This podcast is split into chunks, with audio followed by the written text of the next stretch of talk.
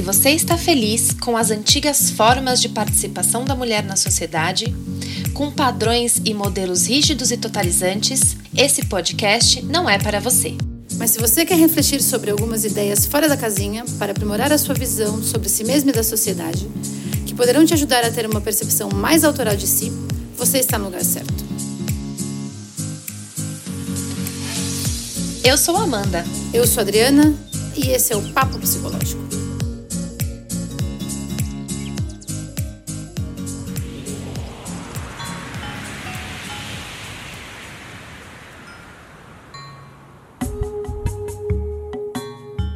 Existe um orixá muito potente, mas pouco conhecido, o orixá tempo. Ele é representado pela árvore irocô e reclama nos terreiros que as pessoas só o invocam quando estão muito aperreadas, com piolho na cabeça, querendo resolver algo. E o que ele pede é justamente atenção, que se dê a ele o ritmo acertado de cada coisa, a seu passo, com sua cadência própria. O tempo aquele que segue ligeiro, a galope, às vezes trôpego, ditando nossa toada. O tempo, aquilo que para e finca raízes, bem quando sorvemos algo que vem daquele lugar distinto e que se liga sem pudores à ordem dos prazeres. O tempo que esperneia e urge, dando rasteira para todo lado, num balé capoeirístico, quando nosso pescoço é atucanado pelos afazeres o tempo indolente, que se arrasta moroso e pesado quando não estamos em sintonia com o que sucede em nossas vidas. O tempo lânguido e certeiro para escolher as sementes, avaliar a qualidade da terra que se tem, para poder semear e assim esperar vingar. O tempo vívido e fecundo para adubar, tirar as ervas daninhas que crescem sedentas em volta da planta, deixar o sol entrar e esperar o milagre acontecer o tempo maroto para olhar para o lado e ver que certas coisas já perderam a validade, oxidaram, enferrujaram num canto qualquer da nossa história. O tempo sagaz de acolher o novo, desfazer-se do que já não tem serventia ou valia, e o tempo precioso de saber discernir entre um e outro. O tempo laborioso e o tempo de Dionísio, ambos frente a frente numa eterna batalha para ver quem é mais ágil em abocanhar o outro. Ah, o tempo fugidio, que escorre como areia nas mãos a cada virada de ano, a cada aniversário celebrado, a cada mirada em nossos filhos, vendo-os reconfigurados e renascidos com o passar desse orixá. Não tem essa de invocar Exus mensageiros sem pedir licença ao tempo. Toda a questão da pós-modernidade está aí, dissecada por esse orixá. Que se dê então tempo ao tempo.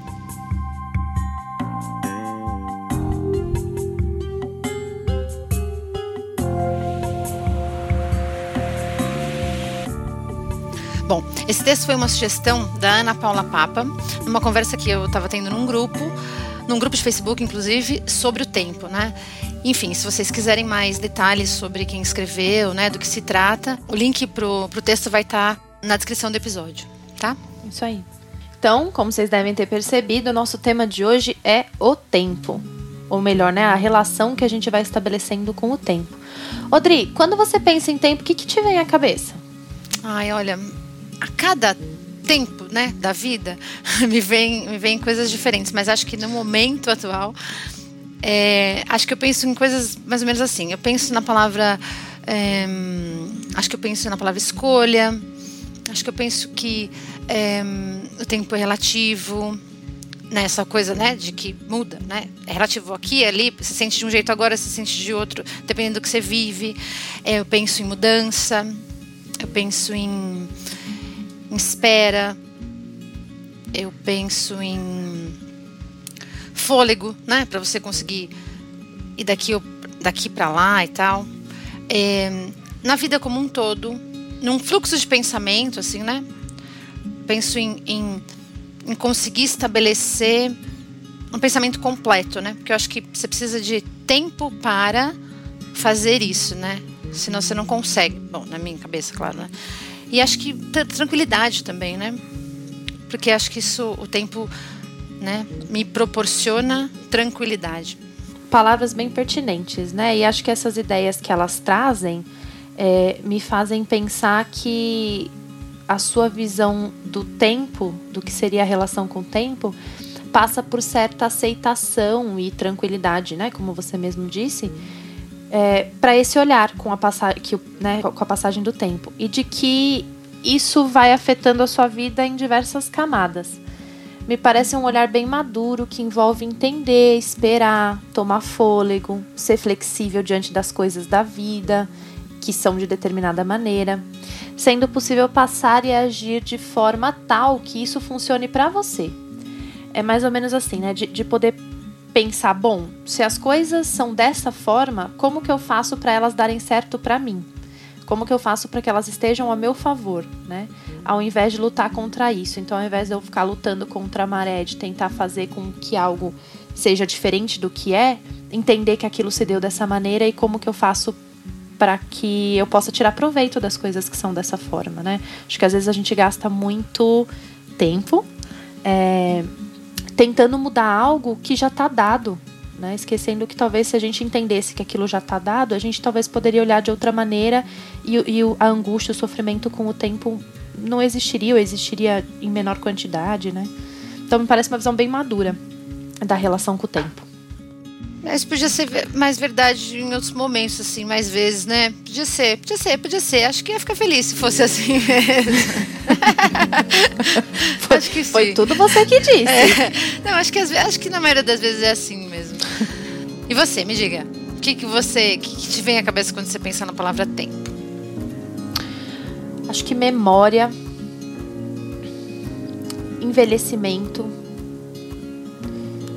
escolhas falta, falta de tempo, falta de pessoas, falta de forma geral, uma certa fluidez, né? É, fluidez no sentido mesmo de movimento, de relatividade, é, ansiedade,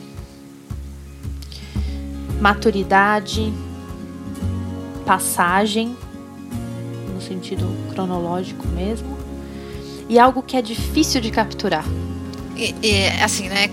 Quando eu ouço você falar, me vem à cabeça algumas coisas. Por exemplo, assim, né? A ideia de que para você talvez o tempo represente um pouco o fim e um meio simultaneamente.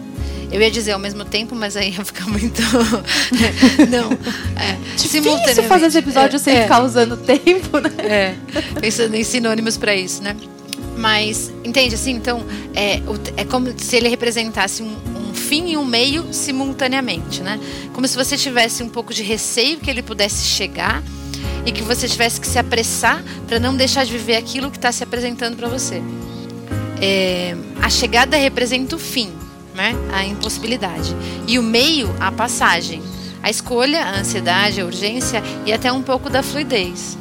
Por outro lado, também existe um olhar para aquilo que o tempo já proporcionou e os efeitos que isso tem em você se mostram nas suas decisões para essas palavras também, me parece. O que, que você acha? Você acha que faz algum sentido? Eu acho. Acho que, eh, enfim, quando eu penso no tempo, geralmente as primeiras coisas que vêm na minha cabeça são mesmo das memórias, né? Das coisas que já foram proporcionadas. Depois é que eu vou pensar na relação do presente com o tempo, né? Dessa ansiedade, das escolhas, enfim, mas acho que sim, um certo saudosismo com o tempo que passou.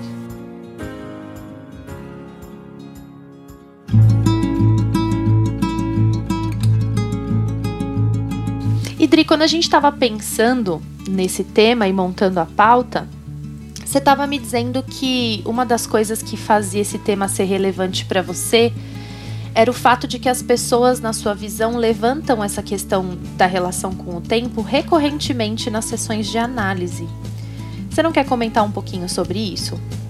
Então, me parece que a gente fica sempre às voltas com o tempo, né? Quando a gente pensa no processo de uma análise, né? Isso vem muito à tona, é porque a gente a gente reconta como algo se passou, a gente traz o passado para o presente, né? A gente vislumbra um futuro diferente. A gente trabalha para que a gente consiga administrar o estado das coisas de uma outra forma. Né? É, a gente tenta imensamente adiar aquilo que dói, tardar aquilo que satisfaz, né? Ou seja, né? É, não sei se tardar, mas é, acho que é, acho que é, acho que tardar sim, porque aí você quer vi, continuar vivendo aquilo, né?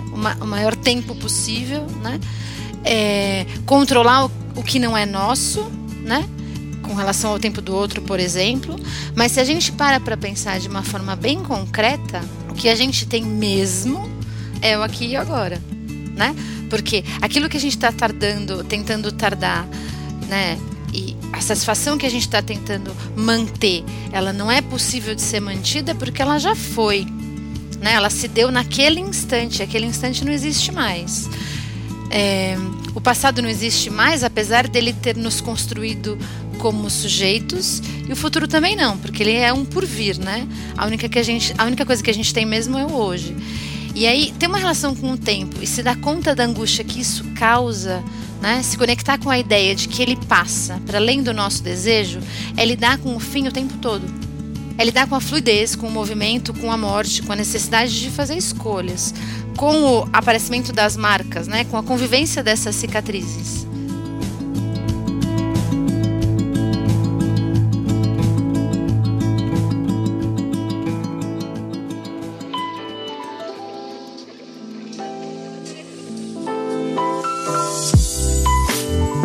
Interessante isso tudo que você falou, né? Você estava dizendo que o maior trabalho da, na análise é esse, então, de poder lidar com todas essas questões que o tempo vai despertando na gente. Acho que é um dos grandes trabalhos, acho que sim. Uhum. E, e se a gente para para pensar sobre o inconsciente, né? Porque você estava dizendo que o que a gente tem de verdade concretamente e o que a gente pode. É, no que a gente pode mexer né, e atuar é o presente, né? Porque o passado ele se foi e o futuro está por vir. Mas se a gente para para pensar sobre o inconsciente, a gente pode, pode pensar que ele é atemporal, na verdade, né? Ele não é, segue o mesmo tempo linear e cronológico que a vida segue, que o desenvolvimento segue, né? Então, à medida que os registros das, das situações que a gente vai vivendo, né, enquanto é, sensações, imagens, percepções, ela fica registrada no inconsciente e isso vem e volta o tempo todo, né? É, e quando volta, é algo do passado, mas que a gente está vivendo no presente. Só que nem sempre ele vem igual, né? Que é o que a gente fala de, de ressignificar. Então, acho que na, a, a, gente, o ser humano vai tendo a possibilidade, acho que a, a análise facilita ou é, impulsiona para esse ressignificar, mas na verdade a gente vai conseguindo fazer isso o tempo todo, que é de pegar coisas que estão na nossa memória e dan dando novos sentidos para ela, né? E aí, tanto uma coisa que machucava passa a deixar de machucar, como algo que não machucava passa a machucar, né? Então é interessante a gente pensar o quanto que é, existe essa esse conflito mesmo, né, do inconsciente que não segue uma linha linear temporal, mas da vida concreta e do desenvolvimento que segue. E acho que isso que quando a gente se apresentou, a gente falou muito, né, um pouco sobre a nossa visão, porque a gente gosta tanto da, da psicologia ou da psicanálise em si, né, que acho que tem a ver com isso, a gente poder ajudar sujeitos a ressignificarem coisas, né, claro. poderem é, lidar com tudo que a gente tem de registro no inconsciente e como que isso atravessa o presente das pessoas, né? Por isso que eu acho que, por isso que eu acho que o tempo está sempre presente, né? Uhum. A relação com o tempo está sempre presente. É claro que o, o, o, nosso inconsciente ele, ele vem à tona o tempo todo, né? Porque ele ele tá na gente, né? E aí qualquer coisa que a gente diz no momento presente é também um reflexo de tudo que a gente viveu, né? Porque a gente é um acúmulo de, de histórias vividas, né? E de experiências passadas. Mas o, a questão de, de pensar sobre é, o, o passado não existir também tem a ver com a gente conseguir se conectar com o que está havendo nesse momento, né? Que eu acho também uma coisa interessante. Sim. É, acho que são, são perspectivas, são outras perspectivas, né? Então, o meu inconsciente está ali e ele e ele me move, né? No sentido de que ele ele ele me constituiu como sujeito, né? Assim como o meu passado e tudo aquilo que ficou apreendido e em alguma medida até repreendido ali, né? Mas é, tem algo que é o presente em si, né? O que, que eu faço com tudo isso, né? Como é que eu vivo o hoje, apesar do ontem? Então, e aí eu, eu me lembro do texto do Freud, né? Recordar, repetir e elaborar. Porque tem. tem uhum. para mim tem a ver com isso, né? Então, como que eu tô vivendo no presente todas essas marcas é, do passado, marcas que inclusive a gente não se apropria delas, né? Uhum. É, é, o estranho em mim, né? O inconsciente é o, o, estranho em cada um de nós. E aí Freud diz nesse texto, né, que quando a gente não, não é quando não é possível elaborar ou trazer para o consciente é, o, algo do né, que está no inconsciente, algo do, do dessas marcas que foram deixadas, a gente só repete no comportamento. Uhum. Né? Então, o quanto que é, às vezes é difícil a gente mudar o nosso comportamento, pessoas que vão dizendo, eu não sei porque continuo fazendo isso, ou padrões de relacionamento, relacionamentos amorosos, relacionamentos no trabalho, enfim, a gente vai repetindo às vezes padrões de se relacionar e de estar no presente, porque talvez a gente não tenha conseguido elaborar e recordar coisas que estão marcadas lá no nosso inconsciente, né? Uhum. É, então a ressignificação, em outras palavras, seria isso, né? Conseguir dar outro sentido é, para que a gente possa se libertar desse destino da repetição no, no, presente, repetição de padrões, né? E o papel que a memória tem isso, nisso também, né? E a memória, e é curioso, né? Porque a memória é uma, ela é seletiva absolutamente, né? E, e, e o evento em si, ele deixa de existir, né? Porque não importa também, né? Não importa realmente o que aconteceu. O que importa é o que você aprendeu daquilo, né? O que, que ficou para você daquela história que foi vivida, né? Porque você não tem nenhum acesso real àquilo que de verdade se passou, né? Então você fica com o e o que, que e o que, que isso quer dizer para você, né? O que significa para você? Como é que você como é que você sente isso, né? Como é que você vive isso? Por que que isso foi assim para você? Né? O evento em si, ele, né, alguns eventos são marcantes, mas eles, eles têm, têm significados completamente diferentes para cada um, né? E ao longo da vida também, né, de uma mesma pessoa. Sem dúvida. Isso é muito legal. E acho que a ressignificação ela só é possível porque a gente tem linguagem, né? Porque a gente pode uhum, sim. É, nos utilizar da linguagem para dar sentido para as coisas, né? E para concretizar coisas e pensamentos, né? Sim.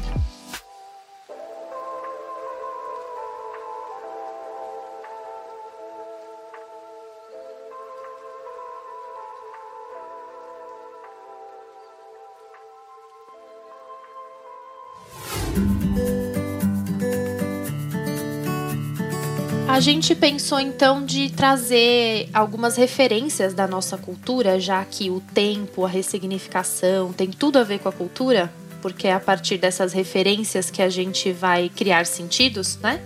Então a gente achou que seria legal trazer algumas referências da cultura que podem é, ir dando sentido né, o tom, na verdade, dessas questões com o tempo. Então, como que a nossa sociedade, a nossa cultura vai dando o tom das, da, da relação com o tempo.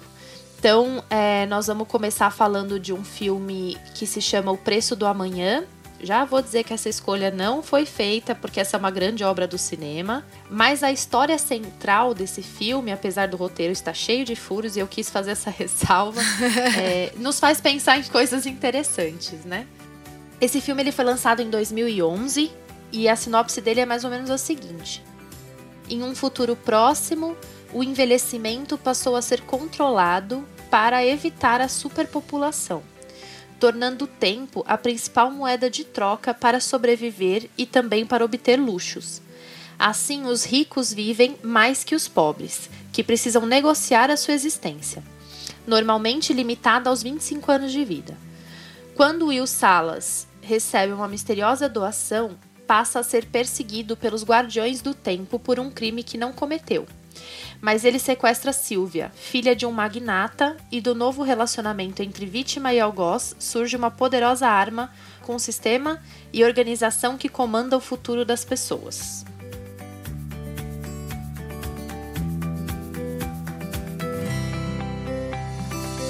Esse filme ele tenta trazer uma, a dimensão da relação com o tempo para cada indivíduo, mas acho que o principal foco da trama era ser uma crítica social, né?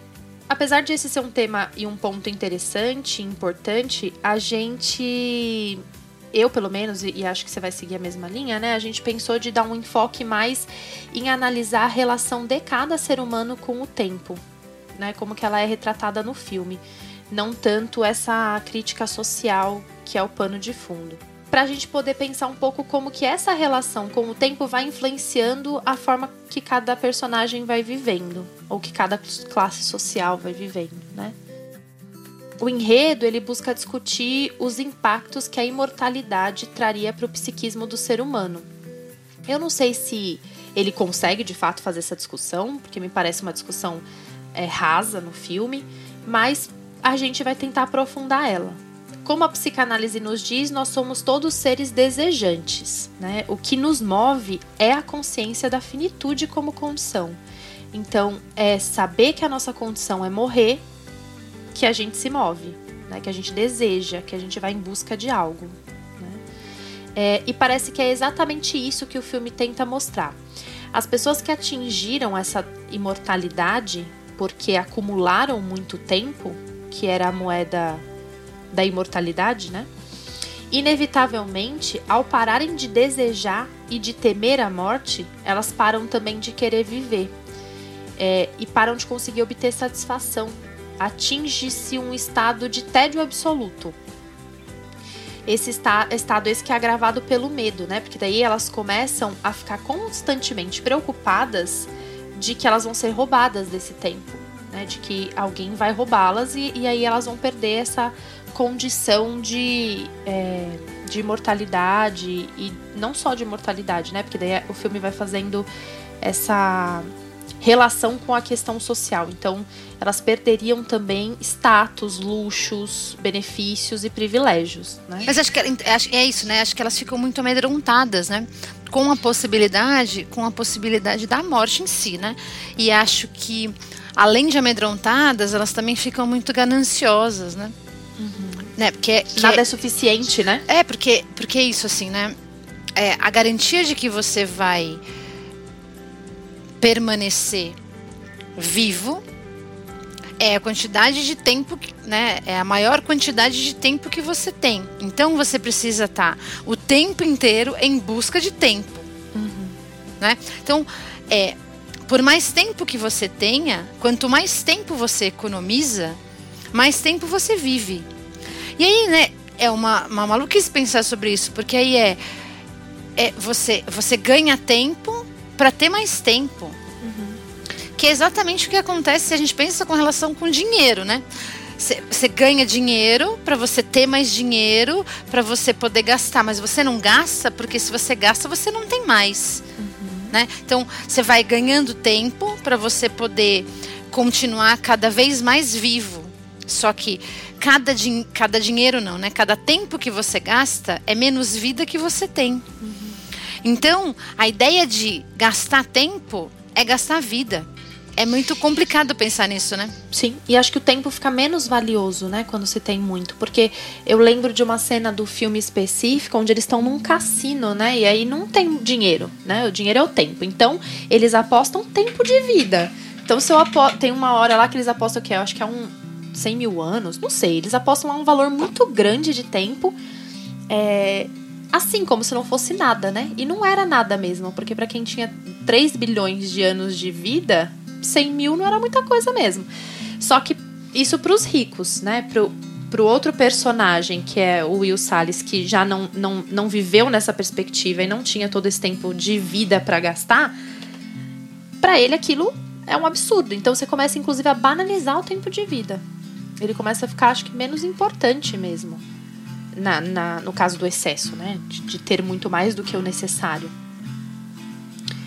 E, e, e essa discussão que eu estava dizendo, né, sobre a gente não desejar mais e, e ficar cair quase que num estado de tédio, é o que acontece com o personagem que dá que faz a doação, né, pro Will Salles, porque ele vai quase que achando todas as formas possíveis de que esse tempo pudesse ser roubado dele para que ele pudesse morrer de fato né? E morrer por um tédio na vida e morrer por uma culpa de como funcionava a sociedade e do que tinha acontecido com um monte de gente para que ele pudesse ter muito tempo. Então, acho que dá para entender nessa perspectiva, né, que é, a angústia ela quase que pode ser entendida como um combustível, né, que nos move em direção a, a algo e que acabar com a angústia é utópico e paralisante, né? Uhum.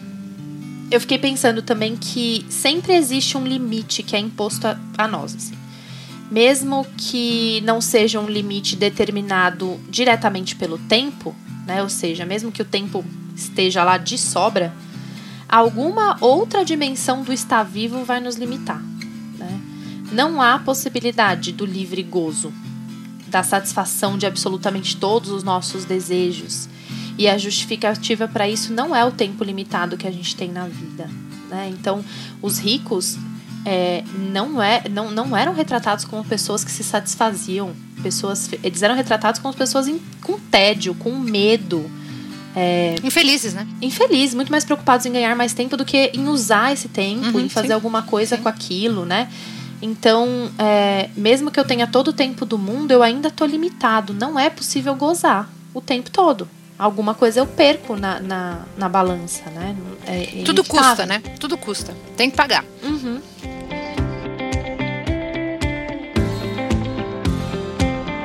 Uma outra analisando um pouco um outro personagem, que é o Guardião do Tempo, dá pra gente pensar numa outra coisa que é a, da ideia de que controlar o tempo e o sistema acabam se tornando mais importantes do que a vida em si. Então, é quase como se o tempo, nesse caso, não servisse mais à vida, mas a vida servisse ao tempo. Então, guardião, os guardiões do tempo é, eram como uma polícia ali daquela sociedade, né? Que iam fiscalizando como que as pessoas iam fazendo uso do tempo e garantindo que aquela sociedade de desigualdade se mantivesse. E aí, quando os dois personagens principais, que é o Will e a, e a Sylvia, decidem meio que quebrar o sistema, né? Dar uma chacoalhada aí nesse sistema, esse guardião do tempo fica absolutamente voltado para impedi-los, né? Para voltar a, a manter o sistema do jeito que ele era, né? A ponto de que tem uma cena esse esse guardião do tempo ele não tinha tempo sobrando, né? Assim como pessoas da classe média e classe baixa, ele ganhava uma cota de tempo por dia para que ele pudesse trabalhar. Então era lá seis horas por dia que ele ganhava para poder trabalhar. E aí ele esquece, lá em uma determinada cena, ele tá tão focado em pegar o Will e a Sylvia, né, em prendê-los, que ele esquece de pegar a cota dele de tempo, né? E aí ele ele morre, né? É, ele morre, não captura quem ele queria, não, re, não restaura a, a, ordem do sistema, é, e ele coloca a vida dele em segundo plano, nesse sentido, ficar vivo em segundo plano, né? E aí, em determinado momento, antes dele morrer, ele que... alguém questiona ele, né, do porquê que ele estava tão obcecado com essa ideia e por que ele não podia só deixar o sistema ruir. E ele fala que ele tinha investido 50 anos da vida dele no trabalho. Então, que ele não ia deixar o trabalho dele ser em vão nesses 50 anos, né? Então, não existe uma ideia de crescimento ou de aprendizado né? Porque se eu mudo de opinião, se eu aprendo uma coisa diferente, se aquele sistema já não faz mais sentido para mim, só porque eu passei 50 anos trabalhando com aquilo e achando que aquilo era o certo, eu não posso mudar de ideia, eu não posso crescer, eu não posso aprender, né? É, e essa é uma ideia, inclusive, bem contrária do que a que a gente defende, né? Não existe tempo perdido. Mas porque não dá tempo, né? Não dá tempo. Ele, ele não tem tempo para isso, né? Ele tá focado em outras coisas também. Sim, e, e, e, tipo, a nossa visão é tipo, e daí que você gastou 50 anos fazendo isso? Gasta os outros 50 fazendo outra coisa, os outros 50 fazendo outra e outra, né? Precisa existir um espaço. Não dá para controlar tanto o tempo a ponto de não existir um espaço para o crescimento, para o aprendizado, né?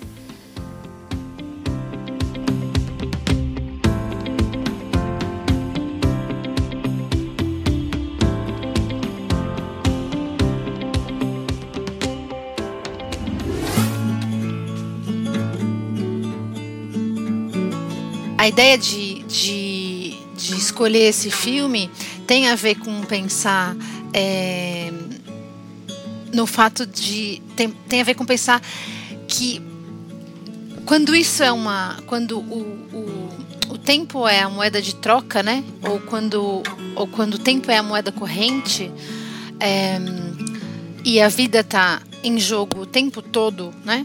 Quando, quando o que está em jogo é a vida e você não que isso não aconteça, né? Isso acontece, mas é, é, é, de uma forma um pouco menos, menos intensa. Acho que o que o filme diz, né? O que o filme traz é, é só essa intensidade, né? A gente vive isso, né? Acho que no nosso, no nosso dia a dia, falando de uma forma mais, mais ampla, né? E até fazendo um, um, um recorte com relação à situação atual, né? A gente vive um pouco isso, né? De estar sempre no limite, entre a vida e a morte, mas acho que o filme retrata isso de uma forma um pouco mais intensa. Né? E... Porque a gente, de alguma maneira, não lida com isso todos os dias, né? A gente sabe, tá lá na nossa ideia de que a gente tá vivendo, cada dia que a gente vive é um a menos, né? Sim. Mas isso não está posto o tempo todo, né, no nosso dia a dia. Exatamente. A gente se dá conta disso às vezes, em algumas situações, Sim. né? Lá no filme é o tempo. É para isso que eles vivem, né? Literalmente, né? né? E a passagem do tempo pra gente, ela, ela, a gente tem a sensação de que ela é gradual, né? E no filme, uhum. a gente vê isso acontecendo é, para além do que é o corpo em si, né? Porque tem um outro aspecto que é esse de que a pessoa fica, quando ela completa 25 anos, ela para de envelhecer. Né? Então ela permanece com o mesmo corpo, com a mesma aparência. Então todo mundo tem 25 anos, ou todo mundo.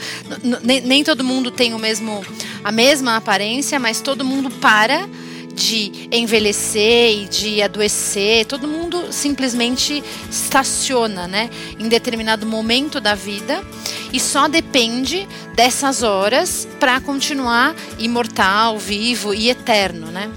Então, é, é outro é, é, realmente outra outra dinâmica de funcionamento, né? Porque a gente, como é que a gente, como é que a gente vivencia o tempo?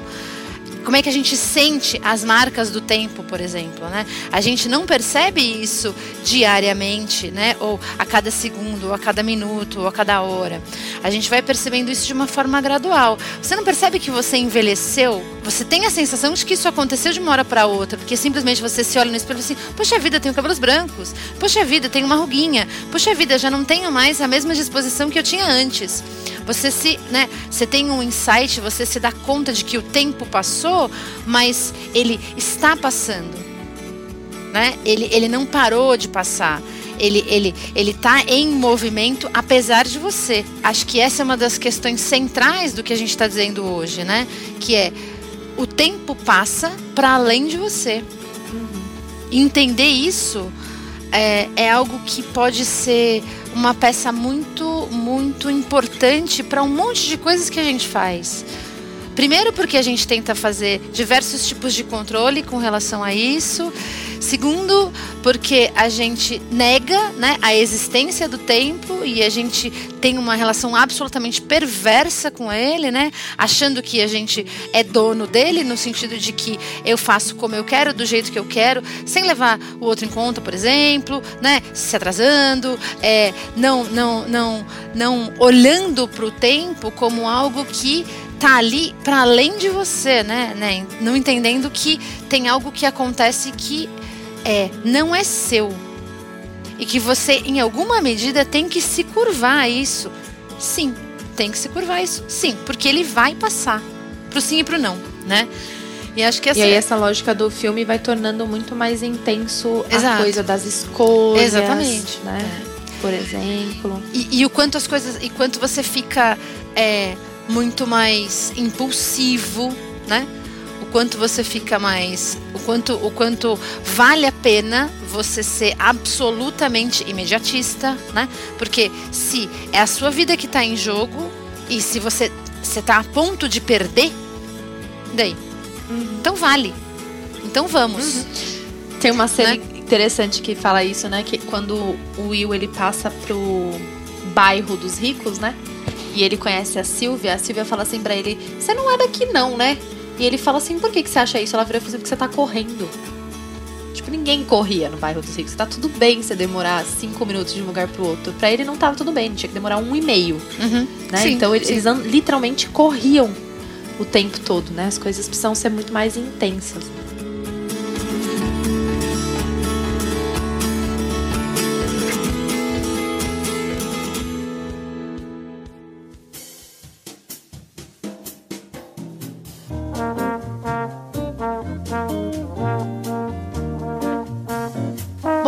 aí a segunda referência que a gente pensou de trazer é a música é, O Tempo é Sua Morada, da banda Francisco Elombre. Essa sim é uma produção cultural que a gente gosta. É, a gente tem um entendimento um pouco diferente sobre a letra, o que é bem legal pra gente poder pensar com vocês. Eu vou ler, acho que eu vou ler a letra, é, só pra poder contextualizar aqui a nossa discussão, mas depois ela vai ficar lá na, na descrição do episódio também, junto com o link do texto do começo, para quem quiser ir ouvindo e lendo a letra ao mesmo tempo. É, então a letra diz assim: Trago no peito costuradas contas de memória fresca, pão quentinho sobre a mesa. O cheiro sobe a escada, acordo e não vejo nada. O tempo é sua morada. Trago na aba da minha saia, costurada em zigue-zague, café preto e um cigarro. É difícil ler a letra e não cantar, né? É, eu tava pensando exatamente isso. Mas eu vou poupar vocês de eu cantar essa letra. Obrigada. Seu canto e gargalhada. Seu canto e gargalhada ecoando pela casa. O tempo é sua morada.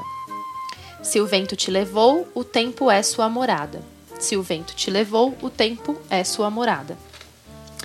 Não levo dor e nem tristeza, ponho as cartas sobre a mesa, e a ferida cicatriza. Toda pena um dia passa, e o amor vira certeza. O tempo é sua morada. Se o vento te levou, o tempo é sua morada. Não vou esquecer, vou te celebrar. Não vou esquecer, vou te celebrar. Se o vento te levou, não vou esquecer, vou te celebrar. Essa é a letra. Quer começar falando, Dri, o que, que essa letra te, te fala? Então, é, é- é, acho que acho que tem um pouco a ver com, inclusive, com o que a gente estava falando sobre o filme, né? Mas é, pensando no, né, na, na para mim tem uma história sendo contada ali e quando eu ouço a música, o que eu mais penso é que alguma coisa aconteceu, né? E que a vida, né? A vida, né? Os acontecimentos, né, né, levaram algo embora por algum motivo, mas e que diante da dor, né, do que foi vivido, do que foi sofrido, enfim, né, é, o sujeito decide não esquecer, né, celebrar e não não só é, sofrer e, e se amargurar com aquilo, né? Me parece que é uma é uma é uma decisão e acho que isso tem muito a ver com o que a gente estava falando sobre sobre ressignificar, né? Isso, acho que isso se é, se conecta com a ideia de, de ressignificar, porque é, é, não me parece, quando eu ouço a música, não me parece que é, o início né, da música especificamente, não me parece que é uma, que é uma coisa que está ok, né? Tem uma lembrança ali, né? As coisas estão rolando, tem isso, tem aquilo, eu lembro disso, eu lembro daquilo, né? Das coisas que, que é, tem uma, tem uma, uma lembrança muito viva, né? De, de alguma coisa que foi acontecendo ali, né? Agora, e diante dessa lembrança, eu tenho a sensação de um fim e alguém que decide lidar de uma outra forma com esse fim, né? E acho que esse é um ponto importante porque, né? O tempo como a gente dá essa ação é inexorável. E aí é a mesma coisa que a gente estava falando sobre o filme, né? Ele é impla- implacável mesmo, né? Ele vem. Mas a perspectiva que eu dou para isso, o que eu invento para lidar com isso, né? Invento no sentido de, de pensar em estratégia mesmo, né? O tanto que eu sou criativo para conseguir transpor a barreira da dor é uma questão minha, né? É comigo, é com cada um, é super individual, né? Absolutamente individual. Cada um vai vai encontrar uma forma, né? De estabelecer uma relação diferente com isso. E a música, a música evidencia, na minha percepção, né, uma elaboração do evento, né? E, e eu acho que isso fica claro quando ela diz assim: não vou esquecer, vou te celebrar. Uhum. E aí são falas de quem pensou sobre isso, percebe? Assim, então, assim, não é, não é como se é, você não me diz assim, eu, eu não vou esquecer, eu vou celebrar. Então você pensou não é intuitivo, sobre isso. né? Hã? É uma decisão. Exatamente. Não é intuitivo, é uma decisão. Exatamente. Não, não. Eu não vou, eu não vou deixar para lá, mas eu vou celebrar. Porque eu não vou deixar para lá porque isso me marcou e isso é importante para mim, né? Então eu não vou, eu não vou passar por cima, eu não vou deixar de pensar, mas, né? Ou e, né? Acho que é até melhor. E eu vou celebrar né? Eu vou e eu vou fazer isso com alegria, né? Enfim, eu acho que tem e o que tem junto com isso é essa sensação, é um pouco dessa sensação de tranquilidade com o que não deu tempo, né? Então assim, parece que o tempo passou ou não deu tempo de resolver da melhor forma que seria, né? Vamos imaginar se é, né? Se é um par, né? Enfim, se, se a ideia seria permanecer junto, talvez. É, não deu, né? O tempo não proporcionou isso, mas tudo bem. É quase, né? A sensação que eu tenho é assim, não deu tempo, não deu certo, não rolou, mas tudo bem. A gente pensa em outra coisa. A gente respeita isso, né? É um pouco da sensação que eu tenho. Eu tenho também essa sensação com a letra de que é a vivência de um luto por algo, por algum período, por alguma experiência vivida, né? Para mim não fica claro que seja a perda de alguém, mas me parece mais como algo que é, como uma, um desenvolvimento da vida, um andar da vida que acontece mesmo e que aí a gente vive lutos o tempo todo de períodos vividos, né? Para mim me, me parece um pouco mais nessa linha, assim. É, talvez porque para mim tempo tem muito a ver com memória e aquele saudosismo que eu tava falando, né? Mas a ideia que eu tenho da letra é que ela tá falando que coisas se foram e essas que se foram ficaram na memória, né? E essas memórias, elas são o que constituem elas viram a morada, né? Elas, ou seja, elas são, elas moram aqui, elas são nossas, elas nos pertencem e isso constitui a gente, né? É, então o tempo na música enquanto sinônimo de lugar, de espaço de existir, uhum. espaço de existência, né? É, é incrível o quanto que uma música que fala de luto pode ser tão tranquilizadora, né? Porque a sensação que eu tenho de ouvir a música é de tranquilidade, de um olhar tranquilo para a passagem do tempo, de um olhar tranquilo para o fim, para o luto, para o que passou, né? Quase como um, um, processo de cura e de aceitação, né? Quase que ela vai descrevendo mesmo um, um processo de cura. É, e que talvez isso seja aquele ideal que a gente busca mesmo, né? Talvez o que todos nós queremos em relação ao tempo é que a gente consiga ter esse processo mais tranquilo é, com a aceitação das coisas, né? E de, como você disse muito bem, de aceitar que não deu tempo e que não dará tempo. Não dará tempo, né? Ponto. Do que? Não sei. Como que eu vou fazer com isso? Não sei também, mas não dará tempo. Então, acho que com essas duas ilustrações que a gente trouxe, com o texto do começo, a gente pode dizer, a gente pode afirmar então que a visão que a gente tem é, é a de que a relação que a gente estabelece com o tempo pode estar relacionada com uma necessidade que a gente sente de se sentir completo, né, da completude, de nos sentir inteiros, completos, preenchidos, que nada falte. Mas que isso é uma ilusão, né? É, porque o ser humano é desejante, que nem a gente estava falando mais cedo. É, e é importante para o nosso desenvolvimento que assim a gente seja. E acho que isso vem expresso é, exatamente nessa necessidade de fazer as coisas caberem dentro do nosso tempo, né? E de tentar fazer, de tentar fazer o máximo de coisas possível, né? E de não compreender que é isso, né? Que o tempo vai além da gente, de que a gente é um só, de que a gente não pode viver mais de uma vida, de que tudo tem limite, de que a gente precisa parar, de que além do limite, né, as coisas têm um preço, elas têm um preço, elas têm um custo, né, elas têm e elas têm uma consequência, né? Então tudo isso que a gente a gente acaba é, que também é um reflexo, né, da, da da cultura que a gente vive, né? Que é isso de é, dessa produtividade que é exigida da gente, né? Então você tem sempre que fazer mais e mais e mais e mais e mais. Você não pode parar, parar para pensar. Você só tem que fazer, né? Acho que também tem um pouco a ver com isso, né? Acho que essa necessidade de, acho que sim, de, de se sentir, de, de completar os buracos, também tem a ver com uma, uma, uma né? Acho que isso se expressa pelo, pelo, pela questão do vai dar tempo, né? Então é só fazer um esforcinho, é só encaixar, é só é só amassar um pouco que entra, né? Querendo colocar tudo dentro de, né, de um buraquinho aqui, outro buraquinho ali, uma, uma caixinha aqui, outra caixinha ali, né? Para que tudo caiba. E acho que é, é isso, assim, né? E, e eu fiquei pensando também uma coisa que você estava comentando antes da gente começar a gravar sobre as suas pesquisas na internet sobre o tema, né? Sim.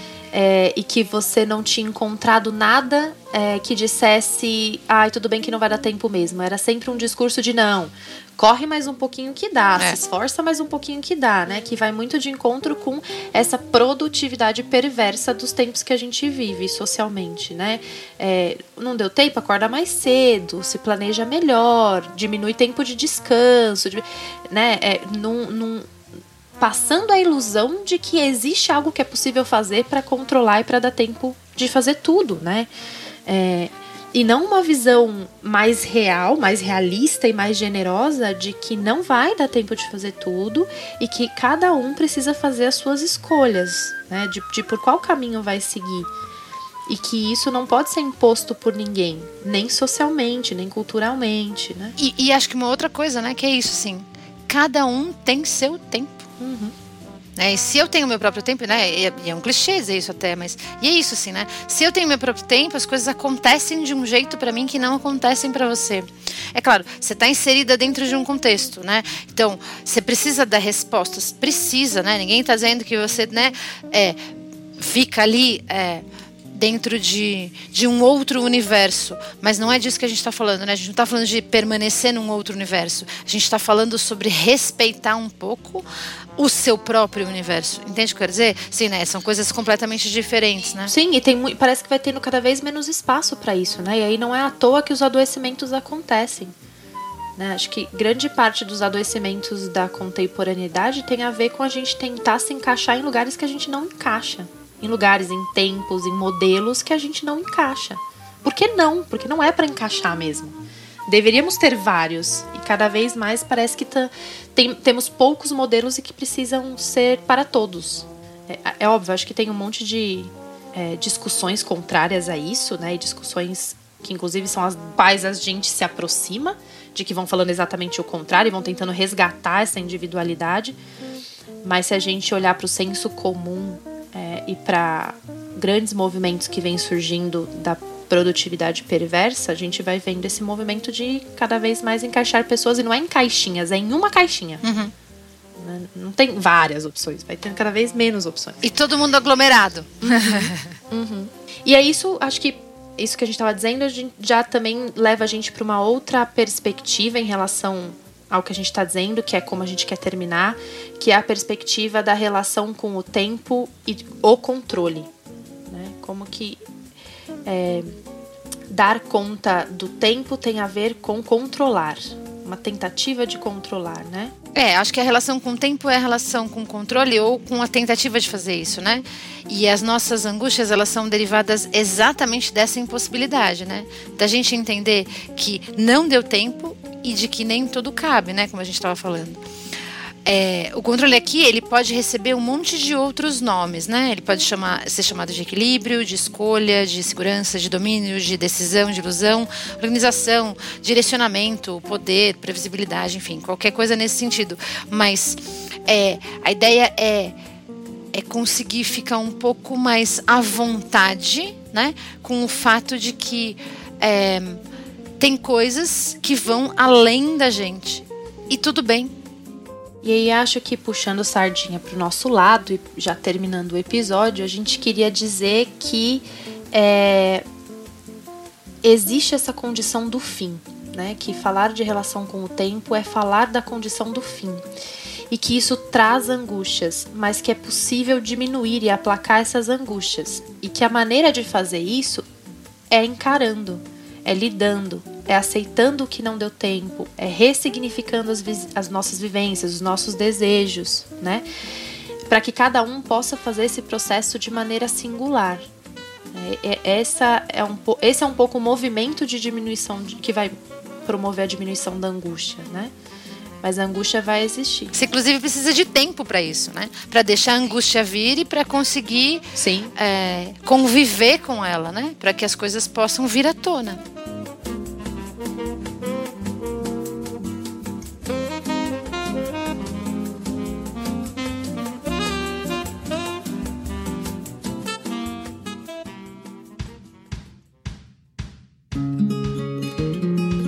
Então já deu nosso tempo para esse episódio. Não, antes de terminar, é, eu tava pensando aqui, eu vou falar, se você achar que não faz sentido, a gente não inclui, tá? A gente pede pra tirar, porque eu acabei de pensar sobre isso. É, que enquanto a gente tava falando, eu fiquei pensando, nossa, por que será que a gente escolheu começar com esse tema, né? E para mim foi, é muito simbólico começar com esse tema, porque parece, né, que a gente precisou também de um tempo para que esse projeto possa ser, possa sair do papel. Quantas vezes a gente fez reuniões, quantas vezes a gente se pegou pensando, nossa, mas a gente está gastando muito tempo com isso, mas a gente está gastando pouco tempo com aquilo, pensa em pauta, refaz pauta, pensa em diferentes perspectivas das quais a gente queria, porque a gente pode falar de tempo em tantas perspectivas diferentes e a gente demorou um tempo para perceber qual era a perspectiva que a gente queria abordar, né? E a gente demorou um tempo cronológico para fazer isso considerável, né? E eu, eu, lembro que eu, mais ansiosa e mais é, exigente nesse sentido, ia falando: nossa, mas a gente tem que lançar, a gente tem que fazer logo. E você dizendo: calma, mas a gente precisa de um tempo para lidar com esse projeto que a gente está criando, né? Tá tudo bem se a gente demorar mais e tal. E aí acho que nessa minha fala fica muito clara as nossas diferenças em relação ao nosso. É, associação livre que a gente começou o episódio fazendo, né? É, então, para mim é muito simbólico que a gente comece pela relação com o tempo, esse nosso projeto, sabe? E, e acho que já pode ficar, já vai ficar bem explícito, explícito para as pessoas isso que a gente estava explicando no começo sobre quanto que esse projeto é nosso e vai nos acompanhar e acompanhar o nosso desenvolvimento, né? Então eu gostei muito desse episódio. Eu acho que sim, acho que, e acho que é, não é à toa, né? Que acho que nada é, né? É, acho que a gente vai a gente vai fazendo construções que vão que fazem sentido para gente e e elas só e elas só e elas só geram essa sensação de putz que legal que acho que é um pouco. Eu também tô, tô, achando que, que ficou muito legal. Né? E acho que, né, que ficou legal, que, que tem que tem a, a cara que talvez. que Exatamente, né? Que a gente queria dar, né? Que tem um, uma fluidez e que tem um, um né, uma, um, um tempero que acho que talvez estivesse faltando um pouco antes, né? Acho que a gente também estava em busca de um monte de outras coisas, né? Por isso que a gente precisava de tempo, eu acho, né? De, a gente precisava de, de um outro tipo de entrosamento, né? Tem, tinha muitas outras coisas acontecendo para além, né? De só uma decisão do que falar, né? Então acho que esse, esse, a escolha desse tema e esse tempo que foi passando, eu acho que ele é absolutamente simbólico. Concordo completamente. Então agora sim acabou nosso tempo de hoje, desse episódio. Muito obrigada por vocês escutarem até agora e a gente aguarda feedback de vocês nas redes sociais. Dri, obrigada. Obrigada pela parceria. Obrigada pelo tempo, pela dedicação, né? e bom, para terminar, né? Acho que o importante é a gente perceber que realmente não dá tempo de fazer tudo, mas também é isso, né? Não dá tempo de fazer tudo, mas dá tempo de fazer muita coisa. Principalmente se você consegue é, respeitar, né? Outros tempos. Acho que é isso, né? Não dá tempo de fazer tudo, mas dá tempo de fazer muita coisa. Então tá bom. Então obrigada e até o próximo episódio. Beijo, gente. Até a próxima.